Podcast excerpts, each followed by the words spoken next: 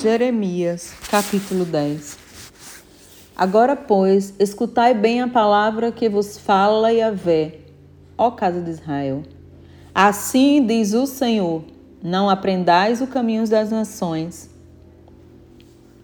Tampouco vos espanteis com os muitos sinais no céu, porque é por meio deles que os pagãos são atemorizados. Ora, os costumes religiosos das nações são inúteis. Corta-se uma árvore da floresta, um artista modela com suas ferramentas.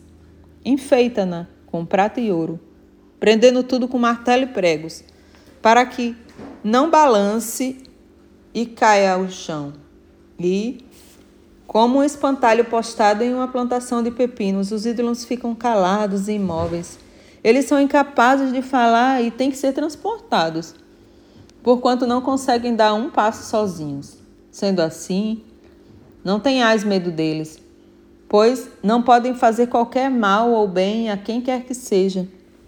Não existe ninguém semelhante a ti, ó Senhor. És grande e magnífico, é o poder do teu nome.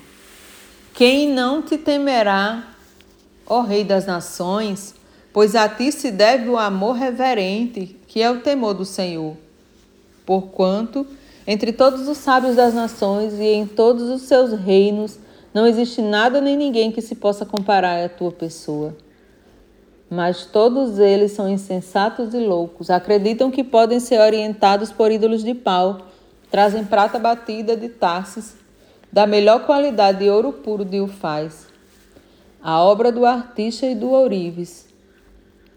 Então é vestida de azul violeta e vermelho escarlate mas tudo não passa de uma obra feita pelas mãos hábeis do artesão e do fundidor. Entretanto, o Senhor é o Deus verdadeiro, e é o Deus vivo, o Rei eterno. Quando ele se ira, toda a terra treme, as nações não podem suportar o seu furor.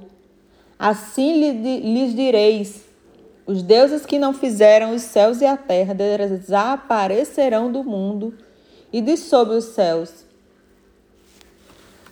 mas foi Deus quem pensou e formou a terra por meio do seu poder e firmou o mundo com a sua sabedoria. Foi o Eterno quem estendeu os céus mediante seu entendimento. Ao som do seu trovão, as águas do céu rugem e formam as nuvens desde os confins da terra. Ele faz os relâmpagos para a chuva e dos seus armazéns despacha os ventos. Todo ser humano é ignorante e não tem entendimento. Todo fundidor é humilhado pela própria imagem que esculpe, porquanto as imagens que funde são falsas e nelas não há o fôlego de vida. São inúteis, são objetos de zombaria. Quando chegar o dia do julgamento delas, serão condenadas sumariamente e perecerão.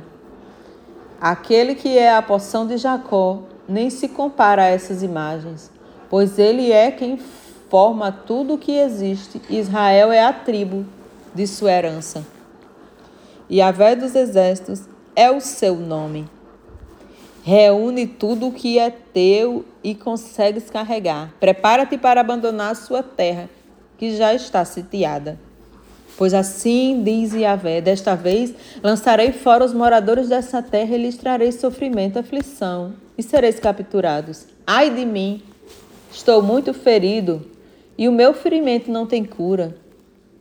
Esta, pois, é minha enfermidade e tenho que suportá-la. A minha tenda foi destruída, todas as cordas da minha barraca estão arrebentadas. Os meus filhos me deixaram e já não existem. Não sobrou ninguém para armar a minha tenda e levantar as lonas. Porquanto os pastores são insensatos e não buscaram a orientação de Yahvé. Por isso não prosperaram e todos os seus rebanhos se dispersaram. Ó oh, Senhor, eu sei que ao homem não pertence seu próprio caminho, nem lhe compete traçar os seus passos. Corrige-me, ó Yahvé. Mas com justiça e compaixão não na tua ira, para que não me aniquiles e eu seja reduzida a nada. Derrama a tua ira sobre as nações que não te conhecem, sobre os povos que não invocam Jacó. Sim, eles o devoram, eis que o consumiram e assolaram a sua terra.